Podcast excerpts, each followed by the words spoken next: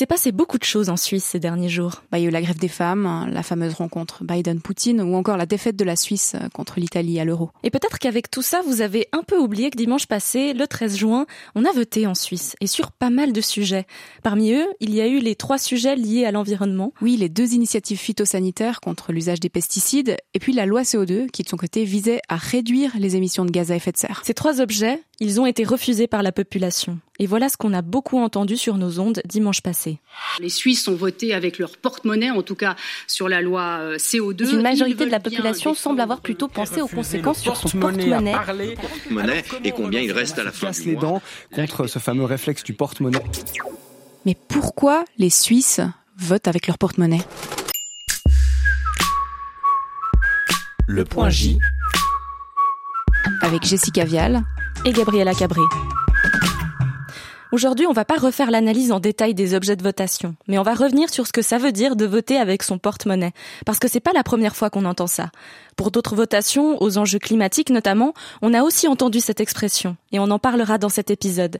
Avec Philippe Talman. Il est professeur à l'EPFL, spécialiste en économie de l'environnement et du climat, et il a justement travaillé sur les conditions d'acceptabilité de politiques publiques liées aux taxes. Bonjour Philippe Talman. Oui, bonjour.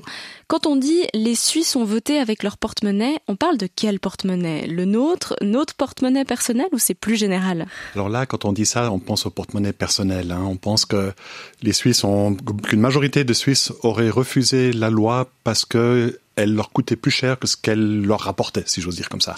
Oui, vous faites donc référence à cette loi CO2 justement, mais globalement, on a utilisé cette expression dans d'autres situations, d'autres votations. J'ai l'impression qu'elle revient souvent. Alors c'est vrai qu'il y a beaucoup d'objets de, votation qui ont une dimension économique, hein, que ce soit des dépenses publiques supplémentaires ou des, impôts ou des taxes ou même des subventions. Euh, et, c'est clair que ça, c'est un élément de, de la discussion. Euh, après, c'est pas forcément toujours centré sur le porte-monnaie individuel personnel. Parfois, c'est aussi une préoccupation pour le porte-monnaie des personnes qui ont les revenus les plus bas ou pour les entreprises. Mais la dimension économique, je dirais, si on peut l'interpréter comme ça, elle est présente dans beaucoup d'objets. Est-ce qu'on peut vraiment évaluer le poids de cet argument économique dans les votes? Difficilement. On essaye, il y a toujours un sondage euh, d'une partie, d'un échantillon de la population qui a voté après le vote euh, pour euh, leur demander quelles étaient justement les, les motivations d'accepter ou de rejeter alors quand c'est un objet aussi compliqué que la loi CO2, qui contenait quand même beaucoup de choses, euh, difficile pour quelqu'un de dire j'ai voté contre parce qu'il y avait cette taxe sur les billets d'avion. Je ne pense pas que ce soit juste un élément tout seul. Après, une partie des gens diront, euh, on dit hein, dans les premières enquêtes, qu'effectivement l'aspect économique, donc le coût supplémentaire pour les familles, pour les ménages, était pour eux euh, l'aspect décisif, mais pour plein d'autres, c'est pas le cas. Ce réflexe porte-monnaie, il peut réellement faire basculer euh, un vote? Le réflexe porte-monnaie peut faire basculer un vote parce qu'il y a une partie de la population pour lesquelles ce calcul économique qui correspond au réflexe porte-monnaie est, décisif. C'est de loin pas le cas de tout le monde. Il y en a beaucoup qui, votent euh, sans même faire des grands calculs économiques ou parce qu'ils font confiance à un parti ou bien au conseil fédéral ou des amis ou quelque chose comme ça. Il y en a aussi beaucoup qui se laissent guider par des valeurs des, des, critères euh, moraux, si on veut, mais il y a une partie, effectivement, peut-être qui est sensible à cet aspect économique. Les adversaires, souvent, mettent l'accent là-dessus, sur ces, sur ces, en amplifiant les coûts et en, atténuant les, les bénéfices. Euh, et après, ça peut faire la différence alors euh, sur un vote qui est aussi serré que celui de la loi CO2. Est-ce qu'on a des exemples où justement l'argument du porte-monnaie a fait euh, échouer certains objets? Il y a beaucoup de baisses d'impôts ou doses d'impôts qui ont été qui ont été refusées. Hein. Il y a aussi, notamment dans le domaine du deuxième pilier des retraites, on a souvent de la difficulté à à faire passer des, des, augmentations de cotisations, des diminutions de, de rente.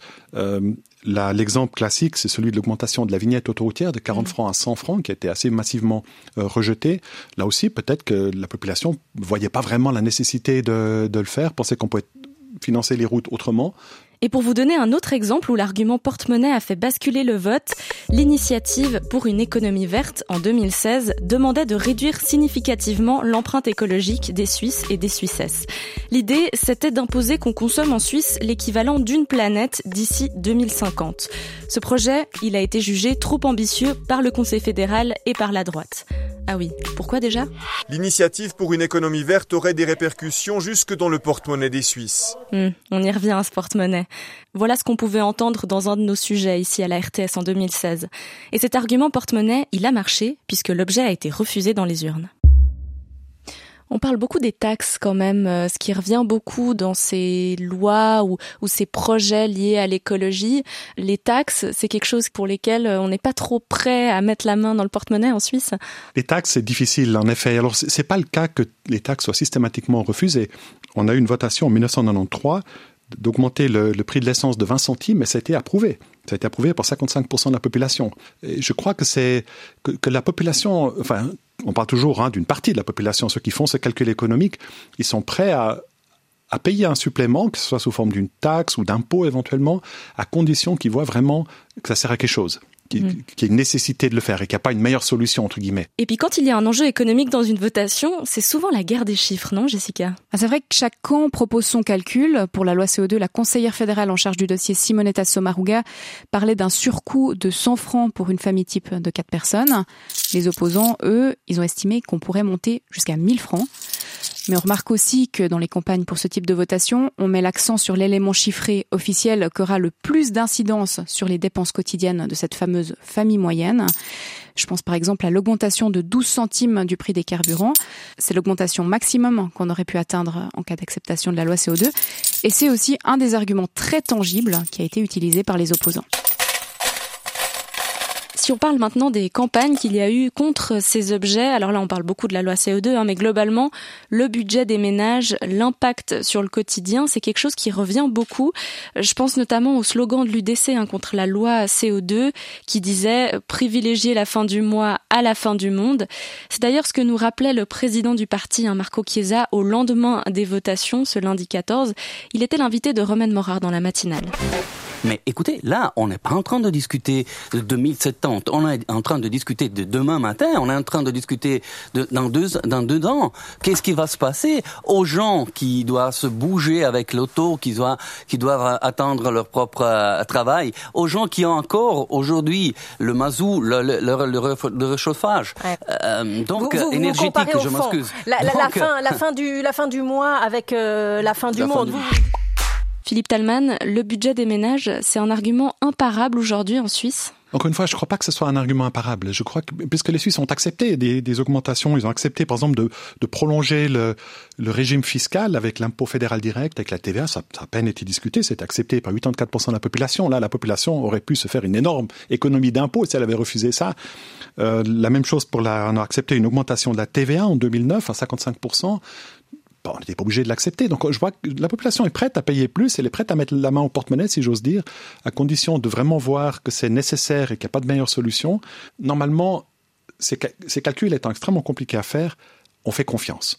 c'est difficile pour chacun de, calculer qu'est-ce que ça va représenter pour lui, pour elle, ce paquet de mesures qu'il y a dans quelque chose comme la loi CO2. Et donc, normalement, généralement, on fait confiance aux autorités, Conseil fédéral, le Parlement, euh, peut-être aussi le monde scientifique, pourquoi pas.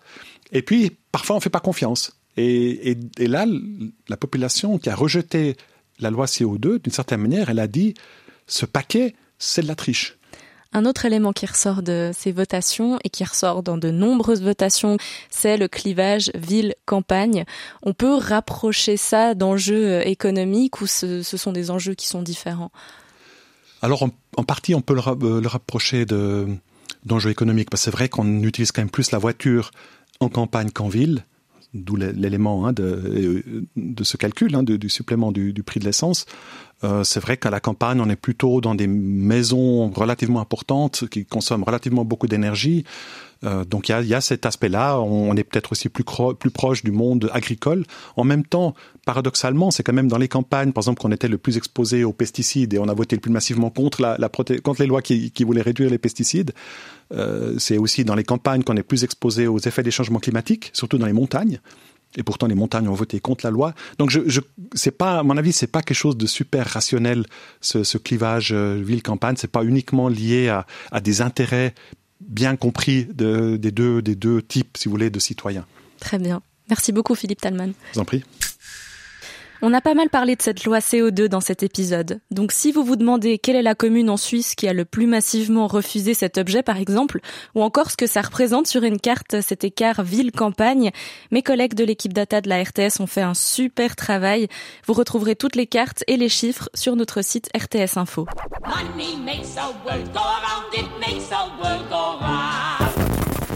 Merci d'avoir écouté cet épisode et merci à Jessica pour la collaboration. On te retrouve ce dimanche pour un épisode spécial, c'est ça? Oui, ce sera un épisode sur l'endométriose, cette maladie gynécologique euh, un peu méconnue. Vous le retrouverez sur toutes vos plateformes d'écoute audio et puis aussi en vidéo sur Insta, Facebook de RTS Info. Alors à dimanche et à tout bientôt. Allez, à bientôt. Le point J.